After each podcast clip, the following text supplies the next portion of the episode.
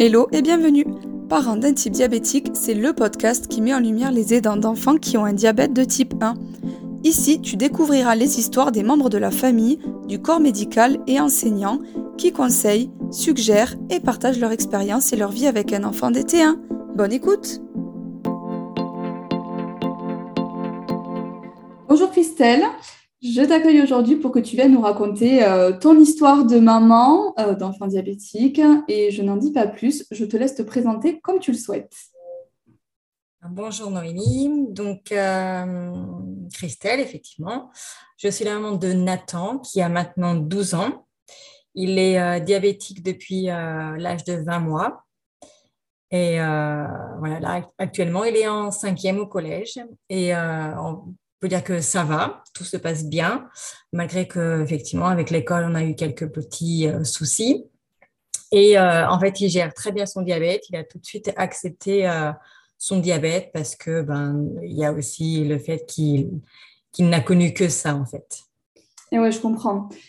comment elle a été faite la découverte? Comment vous êtes rendu compte de ça? C'était il y a quand même bah, quasiment 12 ans, enfin, c'est ça? 11 ans? 10 ans, ouais. ouais. Non, ok. Vas-y, mais je te laisse euh, nous dire comment vous avez découvert ça il y a 10 ans? C'était très. Euh, bah, on n'a pas découvert tout de suite. Franchement, on a laissé traîner les choses. Euh, disons que j'en avais parlé à la halte garderie où il était gardé. elle m'avait dit non, il n'y a pas de souci. Donc, j'avais dit qu'il faisait beaucoup pipi, qu'il avait très soif. Et voilà, et j'en avais parlé aussi à ma tante, à ma belle-mère. Donc, euh, voilà, il fallait juste euh, être patient, changer les couches. Et voilà, en fait, comme c'était, euh, bébé qui faisait encore dans les couches, on, bon, on, se rendait bien compte qu'il y avait plus dans les couches, mais sans vraiment s'alerter. Et boire, on se disait, ben, il avait besoin de téter le biberon. Donc. Et puis, comme j'en parlais à tout le monde, et puis tout le monde me disait, non, mais c'est rien, ça va passer. Et ensuite, on l'avait fait garder par ma belle-mère qui habite à 500 km de chez nous. Et pendant les vacances scolaires, en fait. Et il allait souvent là-bas avec son grand frère. Et quand même, euh, bah là, en, ayant la garde de Nathan, là, elle a vraiment compris ce que c'était que les couches pleines et beaucoup, beaucoup euh, de pipi et puis beaucoup de, de, boire, en fait, beaucoup, beaucoup de biberons d'eau. Donc, elle nous appelle. Euh, on était en fait en vacances avec mon mari. Euh, on faisait un tour d'Europe. Et on ne se rendait pas compte que c'était si grave, on va dire. Et elle nous alerte un peu. Puis nous, bah, on continue le voyage parce que, bon, bah, quelques jours avant, c'était pareil. Et voilà, c'était juste euh, beaucoup d'urine et beaucoup de boissons, en fait, beaucoup d'eau. Donc, on ne s'inquiétait pas plus. Et en rentrant chez nous, voilà, elle nous alerte encore, ma belle-mère nous alerte encore que ça peut être peut-être un diabète. C'est elle prononce le mot. Euh, je me dis que non, ce n'est pas possible. Effectivement, je ne connaissais pas. Je connaissais que le diabète de type 2 de ma maman. Donc, euh, c'est complètement différent, mais je ne connaissais pas, donc je me suis dit, c'est pas possible. Elle insiste, on va chez le médecin. Le médecin qui n'y connaît rien non plus. on, fait passer, on fait des tests, on fait des tests euh, sanguins, des prises de sang. Et voilà, une fois qu'on a eu la prise de sang, il nous amène en urgence en disant vous filez à l'hosto et vous allez, enfin, vous allez chercher l'enfant à la halte garderie, vous filez à l'hosto de suite. Mais voilà, ça a duré, euh, moi je dirais, beaucoup de semaines. Même, euh, je peux parler en mois, je crois. C'est au moins, au moins deux mois avant de vraiment de, réagir, euh, d'aller à l'hôpital. Ah ouais, c'est long quand même parce qu'on a tendance à dire que euh, chez les petits, ça se déclare très vite et ça se dégrade très vite parce que euh, c'est un peu d'un coup, enfin je sais pas si tu vois ce que je veux dire, mais souvent on dit comme c'est petit, euh, l'état il se dégrade très très vite, donc au bout de normalement quelques jours, l'enfant il peut se retrouver en acidocétose, en réanimation, etc. Donc en fait, vous, toi, tu as vu les prémices aussi, c'est peut-être que tu t'es rendu compte du jour au lendemain de dire ben, c'est bizarre, hier je changeais, j'en sais rien, cinq couches, mm. ou même à cet âge-là, je changeais trois couches, et puis en fait là j'en change cinq, six, sept. C'est marrant. Et quand on avait parlé à ta belle-mère, avant que, qu'elle garde Nathan, elle n'était pas alerte, enfin, elle s'est dit ça, ça va, mais par contre quand elle l'a vécu, elle s'est rendue compte que oui, en effet, c'était pas normal. Voilà. Ben, c'est vrai que quand on ne se rend pas compte, on dit juste ben, il fait beaucoup pipi. Bon, bah voilà, c'est juste, tu fais beaucoup pipi. Euh, c'était euh, quand même euh, au mois de mai, mais comme je te disais, c'était au moins peut-être deux mois, donc il ne faisait pas spécialement chaud au mois d'avril ou mars. Et j'en avais parlé à la halte garderie, pareil, et je ne sais pas. Elle, elle, le gardait tout le temps, mais ça ne les a pas affolés, en fait. Je ne sais pas pourquoi. Et ouais, c'est quand je changeais la couche, en fait, à 23 heures, quand j'allais me coucher je me suis dit quand même, euh, j'avais jamais fait ça pour, euh, pour le grand frère, donc c'est c'est bizarre. Et puis, euh, j'avais acheté des couches bio, donc on me disait que c'était pas bon les couches, c'était à cause de ça. Enfin, voilà, on, met toujours une excuse sur, sur autre chose, en fait. Ouais, ouais, je comprends, oui, mais c'est souvent comme ça. Hein. On n'a pas, de toute façon, on n'a pas envie de s'avouer qu'il y a quelque chose qui va pas. Non, et puis quand ma belle-mère a prononcé le mot diabète, euh, je savais que c'était à vie, je savais les restrictions de ma mère. En fait, j'avais fait le rapprochement avec ma mère, mais je me suis dit, ben non, de toute façon, je, ne lui donne pas de sucre. En fait, c'est vrai qu'il, euh, justement, comme j'avais cette expérience de, ma mère en tant qu'adolescente euh, qui, qui mangeait pas de sucre et voilà, qui nous avait un peu alerté de ça. Donc, pour mon bébé, de toute façon, je donnais pas de sucre, en fait, donc que des, bah, juste des, légumes et puis des, des féculents, mais c'est peut-être pour ça qu'il n'a pas non plus euh, été euh, KO, on va dire, tout de suite, mais que ça a mis du temps avant, effectivement, d'aller euh, à l'hôpital. Et bon, j'avais bien vu qu'il avait perdu aussi un peu de poids quand même. Hein. Enfin, j'avais bien vu. Il commence à marcher, donc je me suis dit, bah, il marche. Il fait de, l'exercice, donc il grandit, puis il mincit. Enfin, voilà, il y avait beaucoup, beaucoup d'excuses. Oui, mais c'est normal. Et puis, 20 mm. mois, en même temps, on ne donne pas de sucre. Nous, c'était pareil, il y a 20 mois, il n'y avait pas de mm. gâteau. voilà, c'est ça. 20 mois, c'est des fruits, beaucoup. C'est les seuls apports en sucre qu'on faisait. Euh. Donc, c'est, ouais, je comprends tout à fait que tu ne te rendes pas compte. Et quand vous êtes arrivé à l'hôpital, ou en tout cas, quand vous avez fait les tests et qu'ensuite, on vous a dirigé vers l'hôpital, comment ça s'est passé là-bas? Alors, euh, tout de suite, euh, enfin, j'ai, mon, mon, médecin m'a appelé, j'étais au boulot. Euh, je savais, enfin, j'avais peut-être compris qu'on allait passer deux, trois jours à l'hôpital et j'avais des choses à finir. Donc, euh, j'ai dit à mon mari d'aller chercher euh, Nathan à la garderie, de le faire manger, en fait, parce qu'il était 11 heures, donc c'était l'heure du, repas. Je me suis dit, bah, il va avoir faim, le pauvre. Enfin, vraiment, je n'avais pas toutes les informations. Donc, moi, je finissais mes deux, trois trucs que j'avais à faire avant de partir. Et, et après, donc, on s'est donné rendez-vous. On est parti en voiture. Euh, tout de suite, Nathan s'est endormi. Euh, moi, dans ma tête, ça me trottait quand même ce mot diabète, diabète. Euh, et, je me disais, bah, au moins, il a, il a pas mal. Il a juste du diabète. Enfin, je ne sais pas. Ça me paraissait vraiment irréel. Donc, j'attendais vraiment qu'on me dise à l'hôpital ce qui se passait, ce qui se passe. Et quand on est arrivé, c'était donc je me présente. Je dis bon bah on m'a dit de venir. Enfin, vraiment, j'étais, je me demandais qu'est-ce que je faisais là. Donc, euh, bah, apparemment, on m'a dit de venir. Donc, vraiment, toute. Euh, euh, et donc, comment s'appelle votre enfant? Bah, Nathan. OK. Puis là, ils arrivent semi-prioritaire. tout de suite, vous passez. là, vous rentrez tout de suite. Là, on, vous on vous attendait aussi. Enfin, je me suis limite fait engueuler. Vous en avez mis du temps pour venir. Ok, bah ouais, bon, j'étais au boulot, le temps de rentrer, de préparer l'enfant, enfin, voilà. Euh, et puis, euh, euh, voilà, ils ont refait des tests et puis, en fait, ils ont, quand ils annoncent la, maladie ou le diabète, ils prennent vraiment des, pincettes. Ils disent pas tout de suite, il a un diabète, ça sera ci, ça, ça. On nous donne les informations au compte-goutte et, et le fait de les d'avoir donné au compte-goutte, au moi, ça m'a un peu gênée parce que, en fait, j'y croyais pas. Je le savais, on m'avait dit, mais je me dis, bah, bah voilà, c'est pas, c'est pas ça en fait. Parce qu'on m'a juste dit, euh, on va faire ci, on va faire ça, mais on m'a pas dit encore c'est du diabète. Ce sera à vie, faudra le piquer, faudra faire ci, faudra faire ça en fait. Comme ils préparent, ils préservent un peu les parents. J'ai longtemps euh, ignoré en fait euh, la maladie et je, je, je n'y croyais pas sur le coup en fait.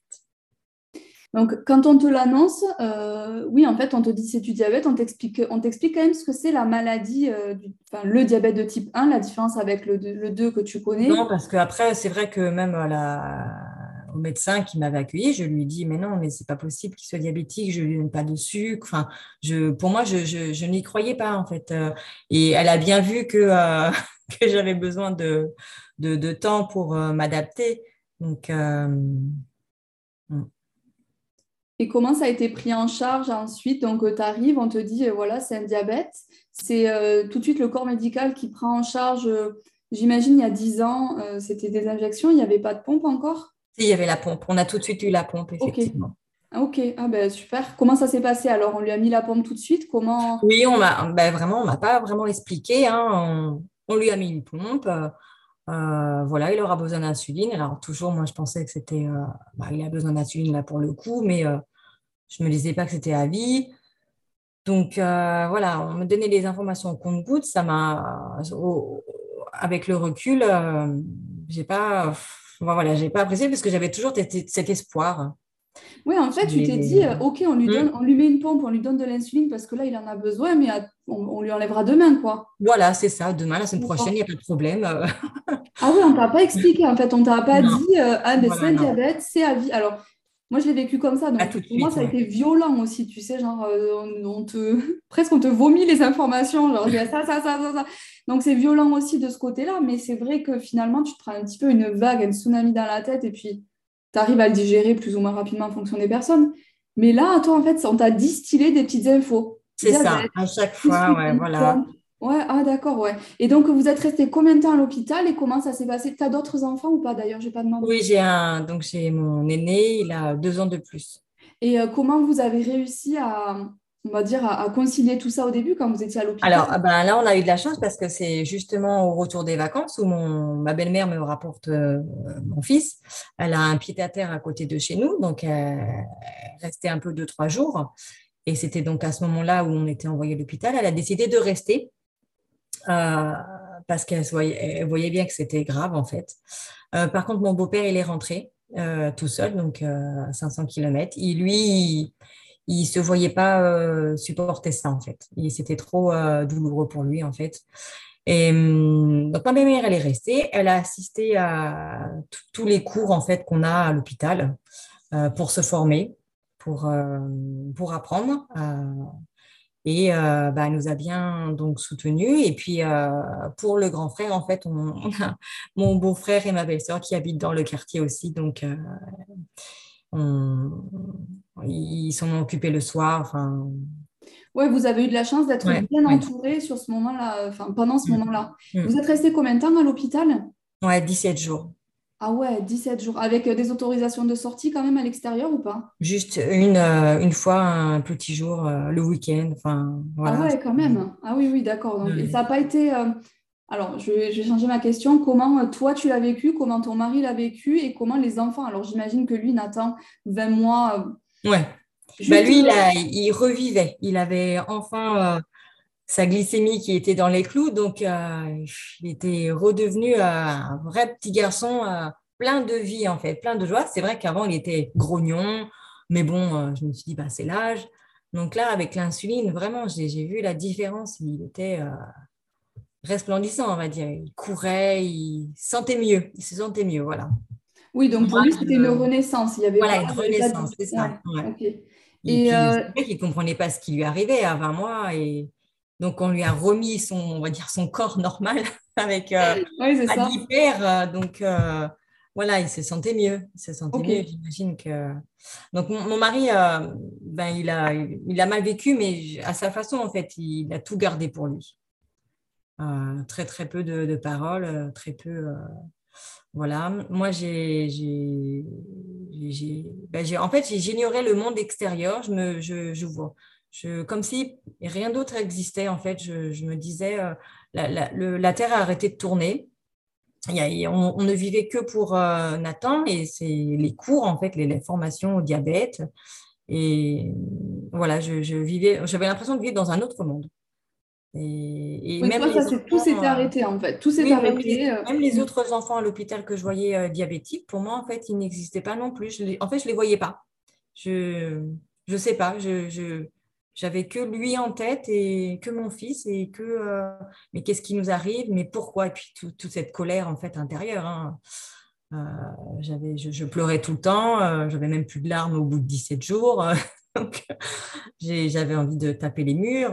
Je, me disais, mais pourquoi lui? Enfin, c'était beaucoup, beaucoup de questions. C'est pas juste. Enfin, je, oui, les, les, fameuses, les fameuses, comment on dit,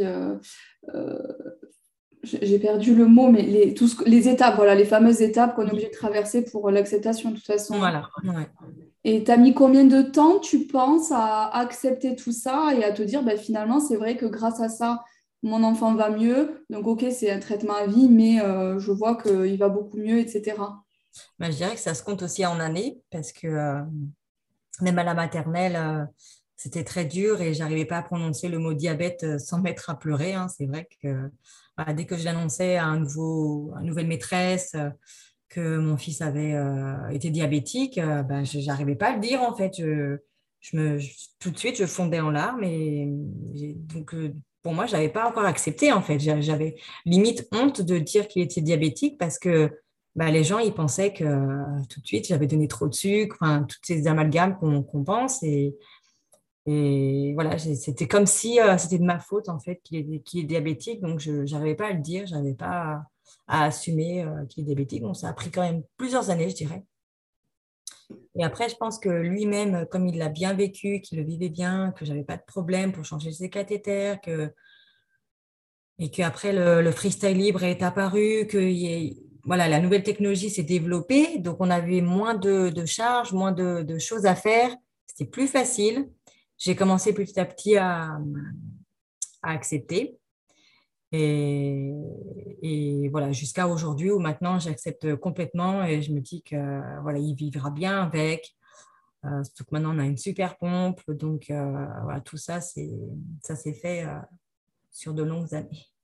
Ouais, je comprends. Il faut laisser le temps, le temps au temps pour arriver à de toute façon accepter des fois certaines choses. Question, quand vous êtes sorti de l'hôpital, vous êtes donc retourné, enfin il est donc retourné à la crèche, j'imagine? Non, il voulait plus le prendre en fait. Donc en fait, j'étais, euh, je, me suis mis en arrêt maladie.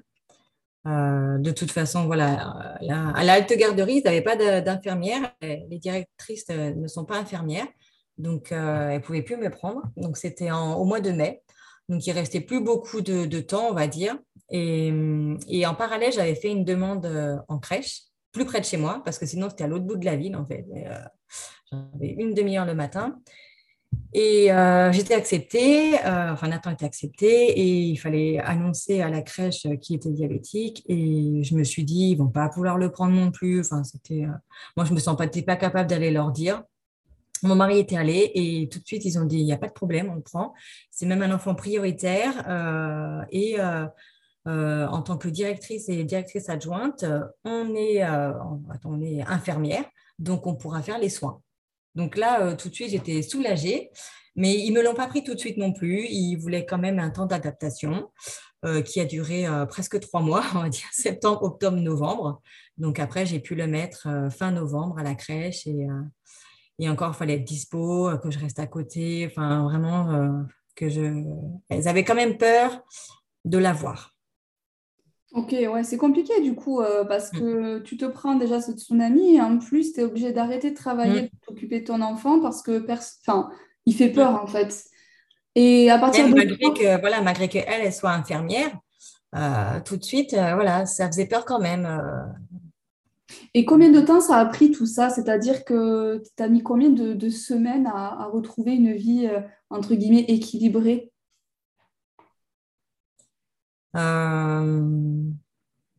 Parce que 20 mois, il n'a même pas deux ans. Euh, mm. Tu as passé des, mois, voire des années, en fait, à être tout le temps euh, au salut des gens qui n'osent pas s'en occuper.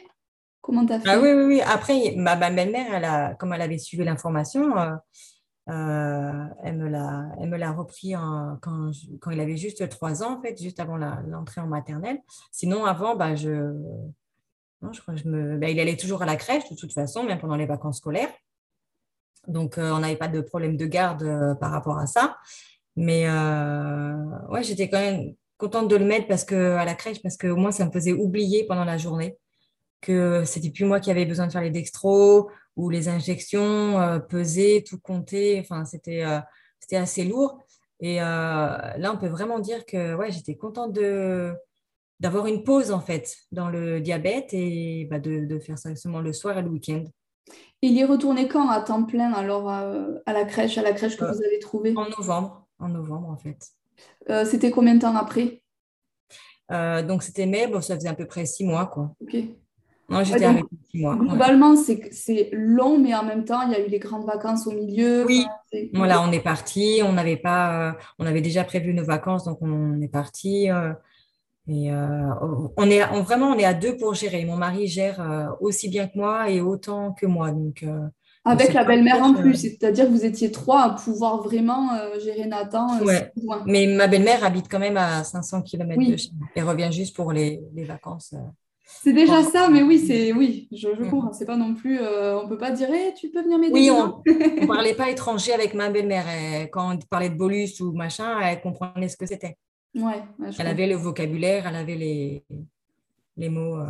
Oui, puis elle comprenait le quotidien, elle savait un petit peu comment ça se passait.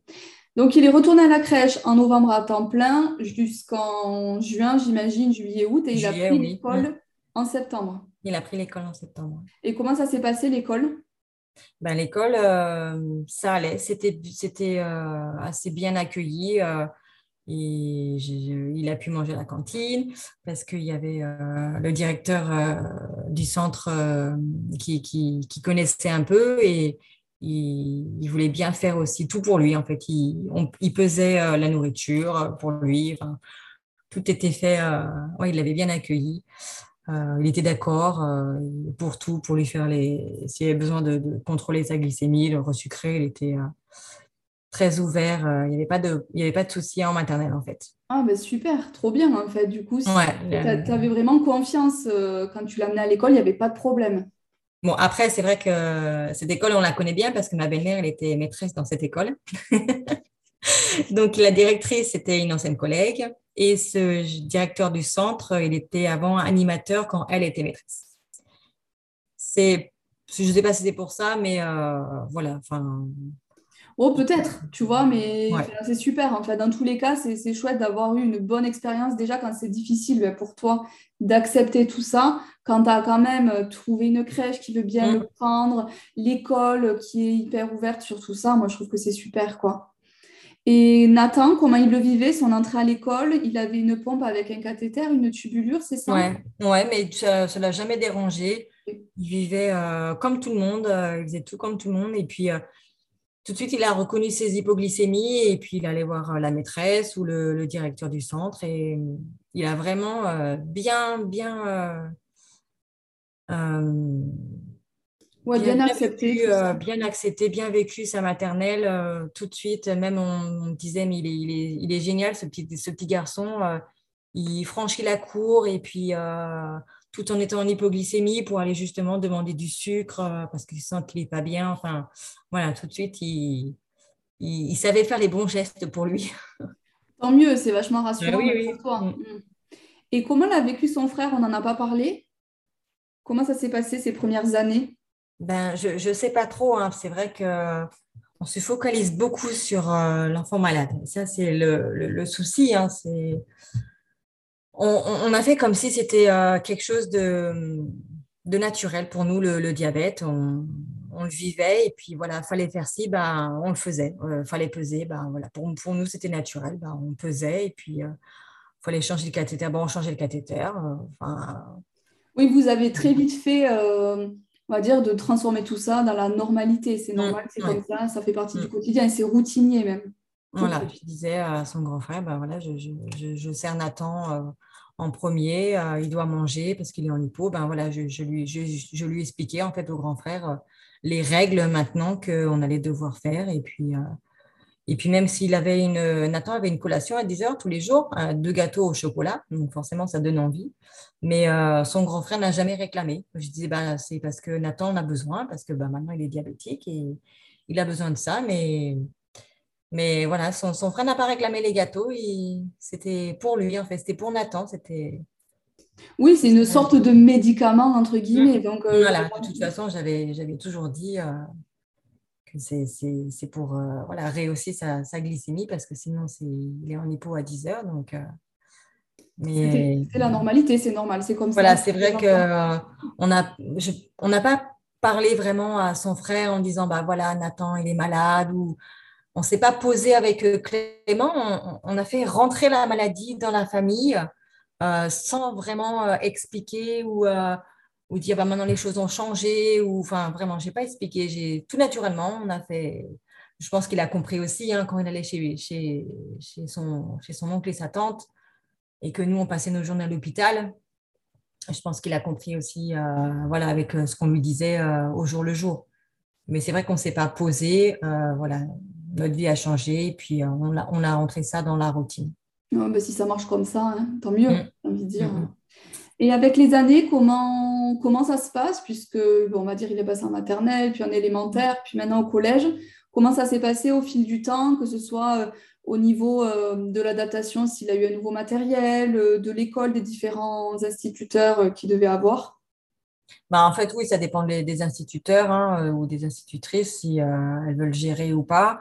beaucoup, enfin, il y en a une en CE1, je, sais que dès qu'il était en hypoglycémie, elle l'emmenait dans le bureau de la directrice. Et il passait euh, deux heures à lire euh, les mêmes bouquins euh, tous les jours, en fait, parce qu'il beaucoup, faisait beaucoup d'hypo. alors qu'elle me disait qu'elle allait bien s'en occuper, il n'y avait pas de problème. Il, y a des, y a des maîtres donc en CM1 ou CM2 qui le laissent complètement autonome, mais de toute façon, il était autonome, donc voilà, il n'y avait pas de, y de souci. ou qui voulait pas vraiment s'en occuper, mais de toute façon, voilà, en CM1, CM2, je, l'avais déjà autonomisé. Euh, donc voilà, il gérait euh, ses dextros, ses sucrage. Euh, voilà, parce, qu'en fait, en CE2, donc c'est l'année où justement il commence à grandir. Et là, on est parti en voyage pendant un an. Donc c'est pendant ce voyage. Trop bien. Je me dit que au retour, de toute façon, il serait autonome, vu que c'était un peu la galère en CP, CE1. Et, euh, et puis bah, après, je me suis dit, bah, s'il veut dormir chez les copains, de toute façon, il fallait qu'il soit autonome. Et, euh, et, de toute façon, on n'avait plus d'infirmière non plus pour qu'il aille manger à la cantine. Donc, il fallait qu'il fasse ses bolus tout seul. Et voilà. Ah, mais trop bien. Tu vas nous parler de ce long voyage. C'est trop intéressant. J'aime trop ça. Savoir comment ça s'est passé pour bah, tout, en fait. Euh, la maladie, OK, mais les suivis. comment on trouve de l'insuline quand on est je ne sais où, perdu, comment on le conserve, etc. Donc en fait, euh, tout ce que je voulais, c'est être vraiment autonome parce que euh, je ne peux pas me dire, euh, je suis au milieu de l'Australie et j'ai besoin d'un hôpital, il me faut 5 heures de route. c'est pas gérable quand on sait qu'il y a urgence. Il y a urgence, de toute façon, il faut gérer nous-mêmes. Donc voilà, je voulais vraiment être autonome. Et donc, je savais qu'on allait partir peut-être deux ans avant. Et donc, j'avais commencé déjà à regarder sur euh, les réseaux sociaux qui était parti, qui avait fait ce genre de voyage, euh, qui pouvait, euh, voilà, en discutant avec d'autres adultes. Et donc, effectivement, j'ai trouvé Delphine Arduni, qui avait fait donc un tour du monde, pareil. Et même si elle était adulte, je me suis dit, ben, c'est la même chose, c'est adulte ou enfant on aura les mêmes contraintes, on aura les mêmes problématiques. Donc euh, voilà, j'ai commencé à lire son blog. J'ai trouvé quand même pas mal d'infos. Euh, elle, elle avait euh, des capteurs. moi, j'aurais le, les freestyle libres. voilà, elle, elle avait aussi des, des, amis qui allaient lui apporter de l'insuline. Alors moi, j'en avais pas. personne ne voulait me rejoindre dans mon aventure, même pour quelques, quelques jours. Et donc, euh, je me suis dit, euh, et puis c'est compliqué de trouver de l'insuline à l'étranger ou alors, je ne sais pas, il faut, faut, payer cash. Enfin, je ne sais pas, oui, je, je, crois que même elle, elle racontait qu'il faut aller voir le médecin. rien n'est pris en charge, donc médecin. Ensuite, il faut, payer, faut payer cash l'insuline. elle a gardé ses flacons trois mois à la température ambiante. Euh, moi, je me suis dit, est-ce qu'on ne peut pas les garder peut-être six mois? Je, Voilà, c'était possible. Donc après, je, bien sûr, j'en parle à ma diabéto, à la prestataire aussi qui venait pour la pompe à insuline. Et puis, euh, elles m'ont dit que trois mois, six mois, un an, euh, en fait, du moment que, que le flacon n'est pas périmé, je pouvais les garder autant de temps que je voulais. Je dis, bah, d'accord, donc je pense que c'est ça que je vais faire. Je vais prendre un an d'insuline. Mais du coup, ça n'était pas conservé au froid? Non, non, non. Mais ça, j'en étais sûre. J'étais sûre qu'ils disent qu'il faut toujours que ce soit au froid, alors que même si c'est pas au froid, ça marche toujours. Et puis en plus, on, a eu des différences de température, forcément, quand on passe de l'hiver à, très chaud, à l'été, enfin, on passe d'un pays froid à un pays chaud, euh, même à température ambiante, euh, voilà. Même si j'avais des petites, euh, des petits sachets, des petites pochettes, voilà. Et je sais, on, on, les a quand même remis au froid. Quand on était en Nouvelle-Calédonie, on avait quand même un gros stock et on partait sur les petites sur les petites îles, on avait pris euh, seulement juste euh, les deux, trois flacons qu'on avait besoin.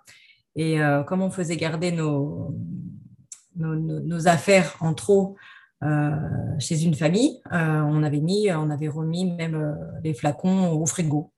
Et donc, je peux te dire que voilà, ils sont passés du chaud au froid et puis ça a très bien marché, même le dernier mois. Je peux dire que Nathan, il avait des super glycémies. Donc, il n'y avait pas de, il y avait pas de souci. la conservation de l'insuline, quand je, voilà, quand je me dis, euh, il, nous, euh, incite à vraiment euh, un mois, il faut tout jeter, ou voilà, c'est maximum un mois. J'ai dit non, j'ai la preuve que j'ai gardé plus longtemps et il n'y avait pas de problème de, au niveau des glycémies, on va dire. Oui, donc l'insuline était toujours active. Voilà. Voilà. ok. Et donc, vous êtes parti avec un an de traitement, mais que ce soit aussi bien l'insuline que les cathéters. Dans les cathéters, j'avais pris euh, que euh, sept mois. J'avais pris donc euh, la moitié, on va dire, donc six mois plus un mois de si jamais il y avait des, oui, voilà. Et en freestyle libre, je suis partie aussi avec mes 24 capteurs qui prenait euh, beaucoup de place. Ouais, je, connais, j'ai eu le même souci. Ça prend beaucoup, beaucoup de place les cartons. et, puis, euh, je me suis dit, je vais, je vais prendre une petite valise cabine pour, euh, bah, pour garder tout ça. Forcément, je voulais garder tout ça avec moi, tout le matériel. Et quand j'ai commencé à remplir la, la valise, je me suis dit, mais j'ai même pas mis la moitié de ce que je voulais mettre et c'est déjà plein. Donc, euh, il a fallu faire des choix, en fait. J'ai mis euh, toutes les compresses, tout ce qui, je m'en fichais, en fait, qui était que j'allais perdre. Je mis dans les grosses valises, dans la soute. Et voilà, j'ai tout le reste, j'ai réussi à tout caser euh, dans la valise, dans les sacs à dos qu'on avait. Enfin, voilà. Ça, c'est un vrai challenge, en vrai. Quand il y a une maladie comme ça, que ce soit le diabète ou autre, et qu'on part faire un tour du monde, ou un long voyage, peu importe, mm. mais c'est vraiment le challenge hein, de se dire, ouais, super, je je, comment on dit, je perds entre guillemets euh, un bagage rien que pour euh, les traitements en fait. Ouais, ouais, Donc Mais après, euh, le positif, moi j'ai trouvé toujours du positif. Bah, à chaque fois qu'on enlevait un capteur freestyle, bah, c'est sûr, ça prenait de la place. Enfin, voilà, on avait plus de place dans la valise. Mais bah, on pouvait acheter des souvenirs et puis re-remplir. Donc, C'est le bon plan en fait, pour revenir avec une valise pleine de souvenirs. Bah, voilà. De toute façon, on passait par tellement de pays que forcément, je voulais ramener des choses. Donc, euh, plus la valise. Euh, c'est trop bien parce que vous, avez fait combien de pays en tout? Vous avez voyagé comment? En avion, je sais pas, en bus en Oui, donc euh, on est parti directement en avion en Australie. on est arrivé à Perth et on est resté trois mois. Euh, en Australie, on a loué un, camping-car et on, est passé donc par le centre rouge et euh, jusqu'au nord et on est redescendu par l'ouest euh, australien. On a fait tout un tour pendant trois mois. Ok. Ensuite, on a pris l'avion pour la Nouvelle-Zélande. non, pardon, la Nouvelle-Calédonie d'abord.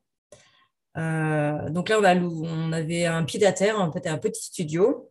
Et de là, on allait avec des petits avions sur les îles d'à côté, euh, Lifou, l'île de Pin, euh, l'île des Pins. Euh, voilà, on a visité les îles, c'était vraiment magnifique. Et on a fait aussi un tour sur la Grande Terre. et là, on a loué une voiture. Et on avait aussi notre matériel de camping. On avait ramené de France nos matelas, les sacs de couchage, sauf la tente. La tente, je l'ai achetée sur place et on l'a revendue avant, avant de repartir. Et avant de repartir de la Nouvelle-Calédonie, on a tout, euh, tout ce qu'on n'avait pas besoin, on a tout renvoyé euh, en France. Donc, tout ce qui était matelas, on n'avait plus besoin, euh, tout ce qui est matériel de camping, en fait. Et tous les souvenirs et finalement tous les habits qu'on avait pris en trop. Et voilà, on s'est, déjà, on s'est déchargé un peu. Ouais, je connais ça, de dire on sait, je prends, je prends, puis en fait. Voilà. Surtout qu'on n'avait pas pris grand-chose, mais on a encore vidé deux, trois trucs où franchement, on ne les mettait pas, donc ce n'était pas la peine de les garder. Trop bien. Donc ça, vous avez fait un, renvoi comme ça, on va dire moitié du voyage, c'est voilà, ça? Voilà, moitié du voyage, mais c'est à la moitié du voyage où on a récupéré nos six mois de, euh, de, cathéter. Donc, ça a un peu rempli les valises. on renvoie, on récupère, on finit, on remet les souvenirs. c'est ça. Donc j'ai récupéré six mois de, de cathéter en Nouvelle-Calédonie. Ça a été très compliqué pour euh, les récupérer. Hein. C'était... Il y a eu plein de pourquoi ça a été compliqué? Alors déjà, euh, ma prestataire, elle m'a envoyé les cathéters en France. Elle avait mal noté l'adresse alors qu'elle le savait que j'étais euh, en Nouvelle-Calédonie. Comme je n'avais pas Internet, euh, très souvent, ben, j'ai vu ça au bout de dix jours peut-être. Donc je lui dis, mais pourquoi vous avez envoyé là? Il n'y a plus personne, on n'y est pas. Et donc elle dit, excusez-moi. Donc elle refait un envoi. Et hum, donc après, euh, j'avais fait un envoi chez la personne chez qui euh, on faisait garder nos affaires. Et là, euh, donc elle devait chercher le colis à la poste, mais à la poste, enfin, ils voulaient pas donner le colis parce qu'ils avaient ouvert et il fallait payer une somme monstrueuse en fait. De frais de douane, vraiment pour du matériel médical. Oui, ouais, ouais. Donc, ils voulaient une facture, mais moi, je n'avais pas de facture. Bah, il vraiment. Euh, mais en Nouvelle-Calédonie, c'est vraiment bizarre parce que même si on se fait livrer des, un colis de Kiabi ou n'importe quoi, mais il faut payer. Il faut, euh, il faut payer une taxe. Donc là, euh, bah, je ne me souviens plus exactement, mais la somme était vertigineuse. Donc la dame, elle avait vraiment peur. Elle a dit c'est du matériel médical, je fais le chèque. Et euh, c'était une sorte de caution parce que dès que je, dès que je, pouvais avoir une facture, il rendait le chèque. moi, j'ai dit, je, n'aurai jamais de facture. Je n'ai pas de facture, je n'ai pas payé euh, ce matériel médical. En fait, tout est pris en charge par la Sécu française. Enfin, j'avais beau expliquer, eux, ils n'en avaient rien, un peu rien à faire. Et j'avais beau expliquer ça aussi à mon prestataire, j'avais l'impression qu'il ne pouvait rien faire pour moi. Donc, en fait, euh, tout le monde se renvoyait la balle.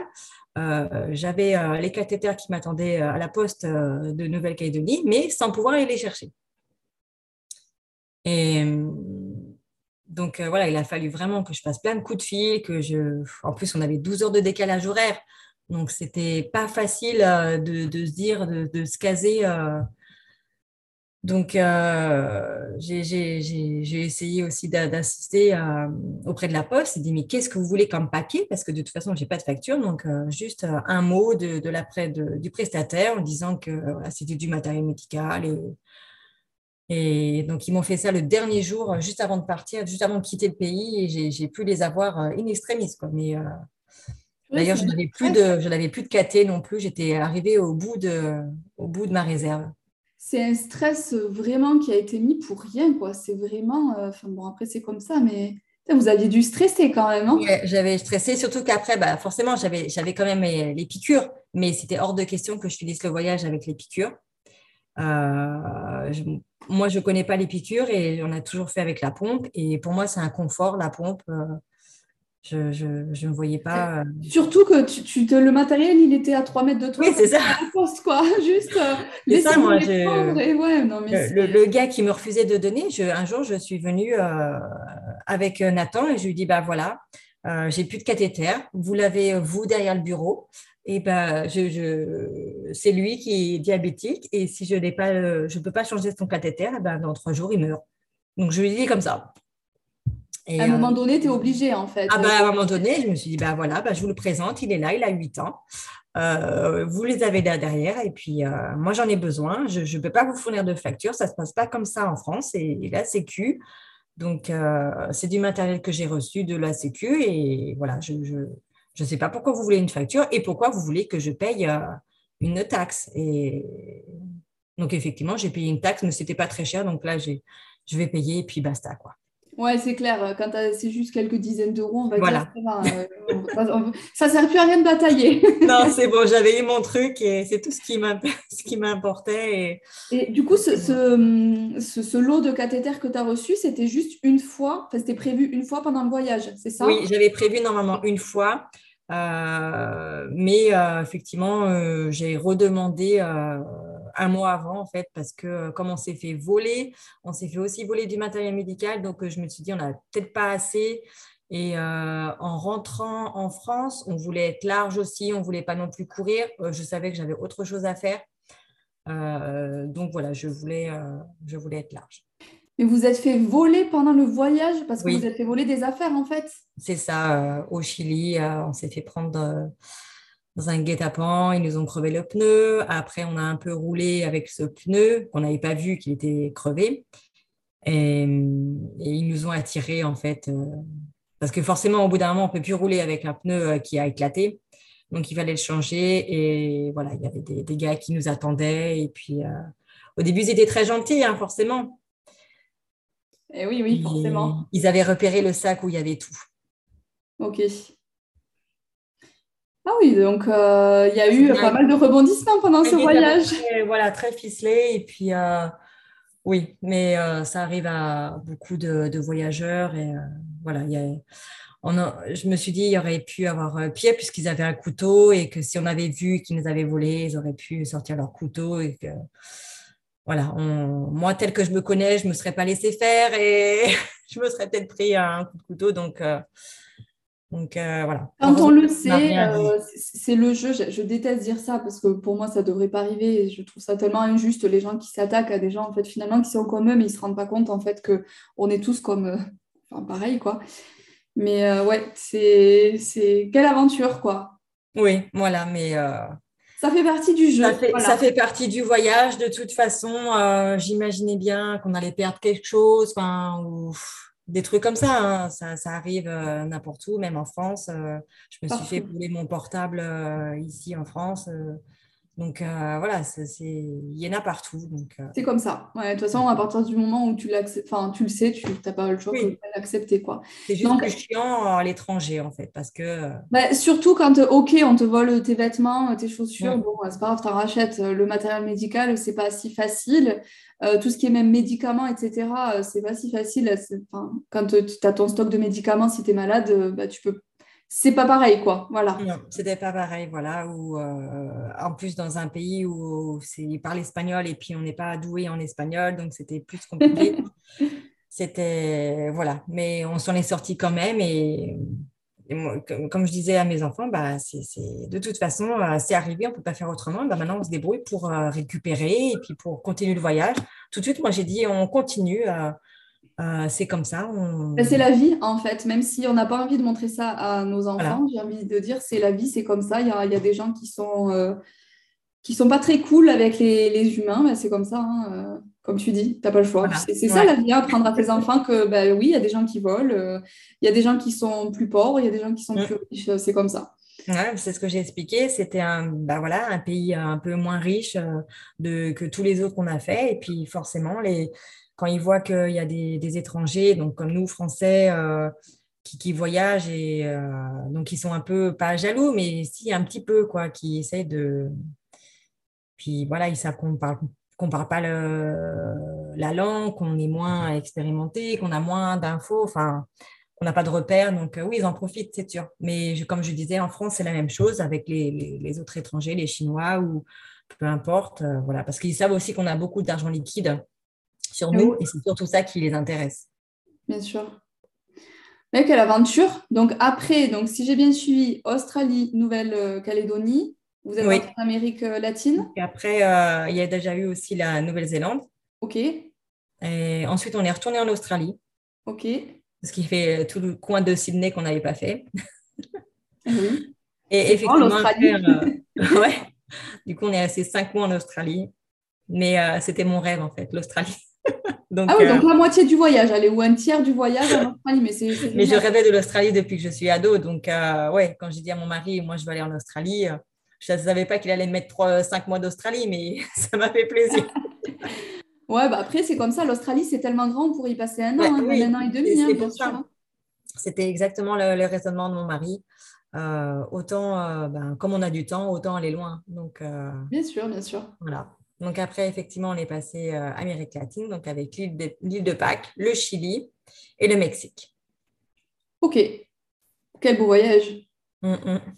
Donc tout s'est bien passé, j'imagine pour vous. Bon, ça devait être le kiff. Moi, je ne vais pas parler trop de ton voyage. On en parlera toutes les deux après. mais mais ouais, par rapport euh, du coup au diabète, il y a eu tout ça. Après, tout s'est bien passé. Les glycémies se sont bien passées. Nathan a toujours euh, bien vécu le truc, euh, pas de soucis pour les KT, etc. Ouais, ouais, ouais. Il a, il a juste oublié une fois sa pompe dans les douches du camping en Nouvelle-Zélande, en fait. Donc, on avait un petit camper van et on prend forcément les douches avec les douches communes. Et on l'envoie, euh, franchement, il était tellement autonome qu'on l'envoie tout seul, quoi. Et, et euh, donc, euh, je ne sais plus, vers 5 h 6 h je ne sais plus exactement. Et puis après, donc, on, dîne à 19 h Et là, au moment où on veut faire l'injection, le, bolus, mon mari s'aperçoit qu'il n'y a plus la pompe connectée. Donc, on la cherche un peu dans le van. On se dit, mais où il est? Où elle est? Et puis, on se dit, bah mince, c'est dans les douches. Donc, euh, il me montre exactement dans quelle douche il est parti se doucher. Et il y avait quelqu'un encore. Et euh, donc, moi, bah, j'attends parce qu'elle n'entendait pas que je frappais à la porte, la pauvre, je la dérange. Et euh, donc, moi, je ne pouvais pas attendre qu'elle finisse sa douche ou qu'elle se sèche et tout. Donc, à un moment donné, je, vois qu'elle a fini. Donc, je frappe et je lui dis, en plus, il fallait parler en anglais, hein, forcément. Mais euh, c'est compliqué de dire pompe à l'insuline à quelqu'un qui ne connaît pas et euh, en plus dans une langue euh, étrangère. Ouais, c'est clair. je lui dis est-ce que vous avez une petite chose noire dans la douche Est-ce que vous l'avez encore? Est-ce qu'elle est, encore là? Et elle me dit oui, oui, oui, je l'ai. Et puis très gentil, elle me la redonne. Et là, c'était vraiment un soulagement. parce que, et puis en Nouvelle-Zélande, je me dis, voilà, c'est vraiment un pays où ils veulent pas, enfin, ou ils n'en ont pas besoin, ils vont le laisser sur place. Et, tant mieux, je me dis, mais tant mieux de laisser les affaires sur place, parce que si tu rapportes à l'accueil, je ne sais pas, euh, peut-être moi, je me, serais dit, ben, ça y est, on nous l'a volé. Euh, je, peut-être que j'aurais pas eu euh, l'idée d'aller demander à l'accueil si on avait retrouvé quelque chose. Enfin, voilà, laisser sur place les choses, c'est pour moi, c'est le meilleur truc parce que je parce que c'est là où on va chercher, en fait, là où on a oublié la chose. Et euh, même si j'avais effectivement une pompe de secours, c'est toujours mieux d'avoir. Euh, si on doit, si on peut éviter, une pompe, quoi. si on peut éviter de devoir, bon, même si les pré-réglages sont censés être déjà faits, on ne les refait pas tout le temps. Quand on réajuste, euh, on ne refait pas sur la pompe de secours, quoi. Ok, quelle aventure, j'imagine qu'il ne l'a plus jamais oublié. Ou il l'a enlevé dans le van, ou il laissait avec vous avant d'aller à la Après, maintenant, voilà, il, il, retirait sa pompe et il allait prendre sa douche. Mais euh, c'est ça, c'est il est tellement autonome et puis il vit tellement bien son truc. Euh, pour lui, euh, voilà. Et puis même pour nous, on n'est pas sans arrêt en train de revérifier derrière. voilà, pour nous, c'était c'est la vie et puis c'est comme ça. Et donc, grâce à tout ce voyage et tout ce que vous avez fait, il est vraiment autonome, j'imagine, par la suite. Bon, déjà, il s'est compté à 8 ans, on sait compter, additionner, j'imagine, tout ça. Comment ça s'est passé au retour? C'est vraiment lui qui a, depuis ce voyage-là, qui gère tout tout seul ou il a quand même besoin toujours, euh, enfin tout tout seul? Je ne parle pas des pré-réglages basales et compagnie, hein. je parle de, la gestion quotidienne, quoi. Alors, euh, on change toujours ses cathéters. Moi, je, moi, ça ne me dérange pas de le faire. Euh, surtout que effectivement, j'ai déjà parlé avec des adultes ou des diabétologues qui disent qu'effectivement, ils vont devoir le faire pendant toute leur vie. Donc, euh, si je peux soulager euh, tant que je peux, euh, lui faire, je, lui ferai. S'il veut que je lui fasse jusqu'à 18 ans, je lui ferai. Il n'y a pas de problème. voilà. Mais à un moment donné, il va me dire stop, c'est bon. stop, c'est à moi, c'est moi qui décide. Voilà.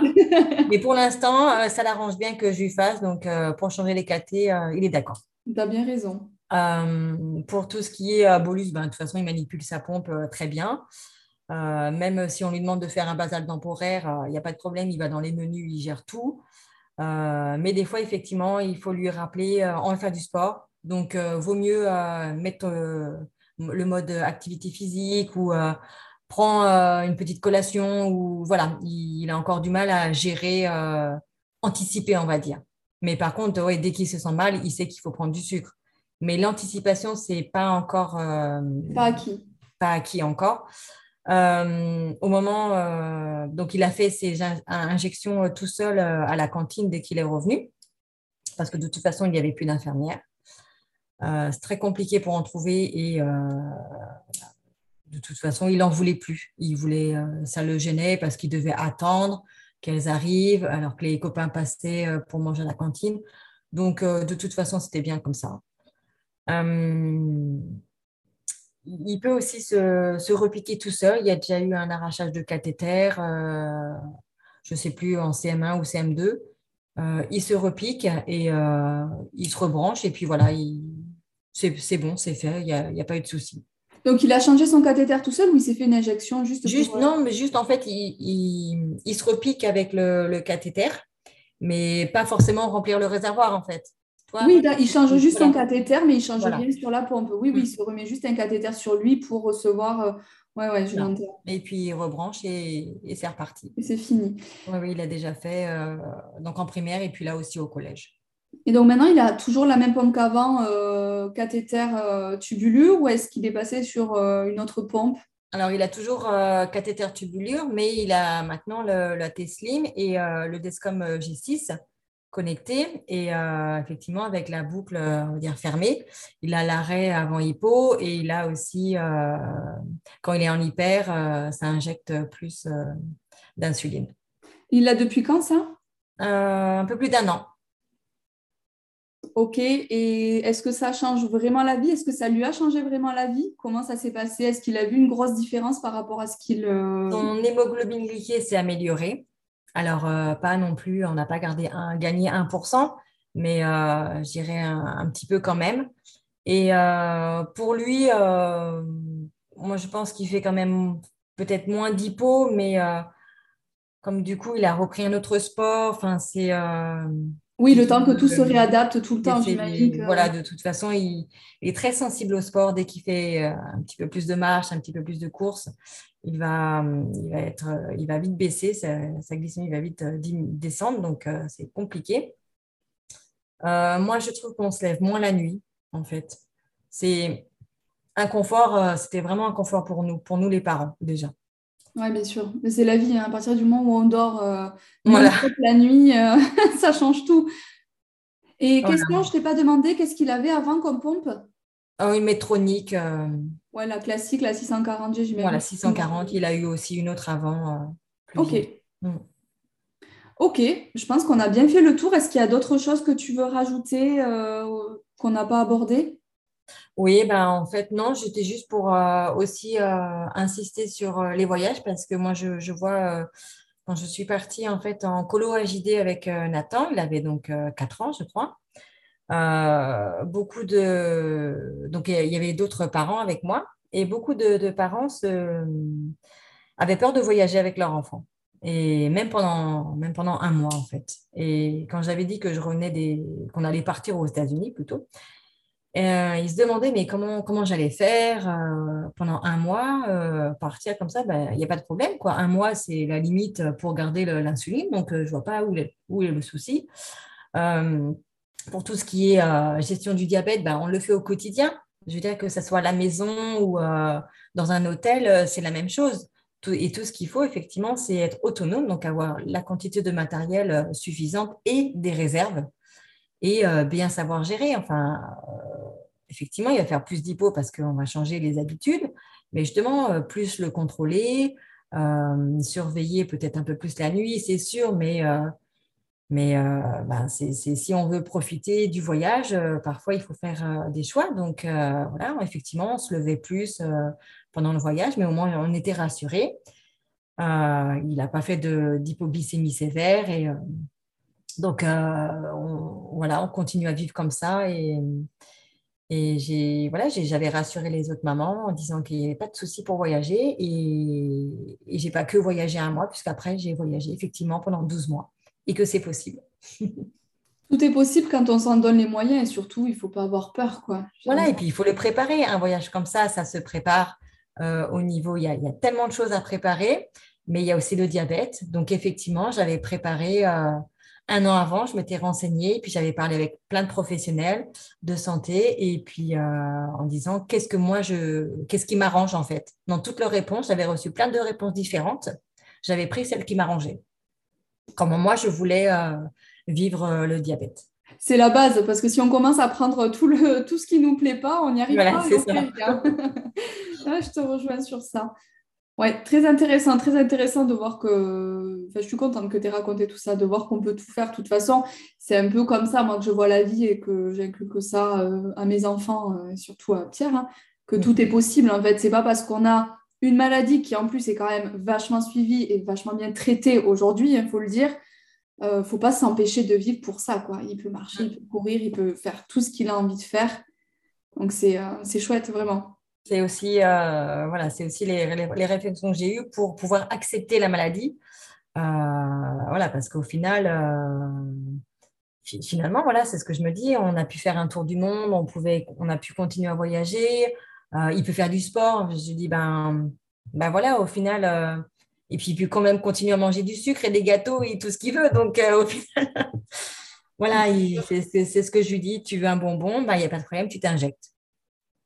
C'est ça, bien sûr, il faut apprendre à vivre avec, c'est comme ça. Et si on commence à s'interdire les choses maintenant, euh, c'est parfois là, quand on est un peu dur avec les enfants ou qu'on est un peu strict, mais parce que euh, par contre, on ne s'en rend pas compte, ben, c'est là que ça peut dégénérer, si je, peux dire ça, mais un peu plus tard, quoi, où la, personne, à un moment donné, pète un câble et elle dit Ah ben non, euh, moi c'est bon, j'ai envie de vivre. donc je suis plutôt d'accord avec toi de dire bah, il vaut mieux un petit peu souvent, entre guillemets, plutôt que jamais tout le temps. Et...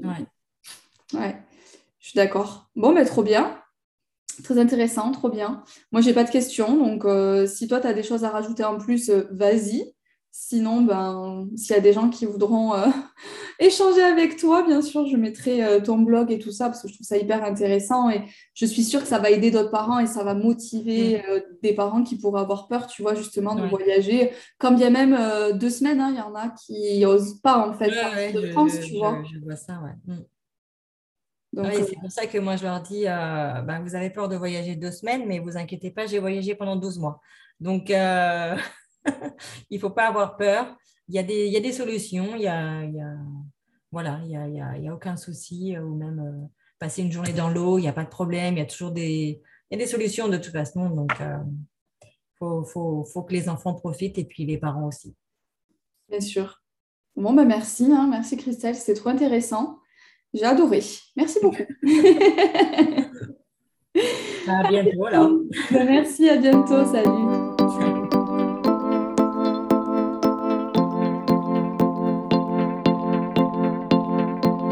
Si l'histoire du jour t'a plu, n'hésite pas à la partager autour de toi. Et si tu souhaites toi aussi venir la partager, écris-nous sur les réseaux sociaux ou par email. Toutes les informations sont dans la bio de l'épisode. A bientôt avec un nouveau partage de quotidien d'un enfant diabétique de type 1.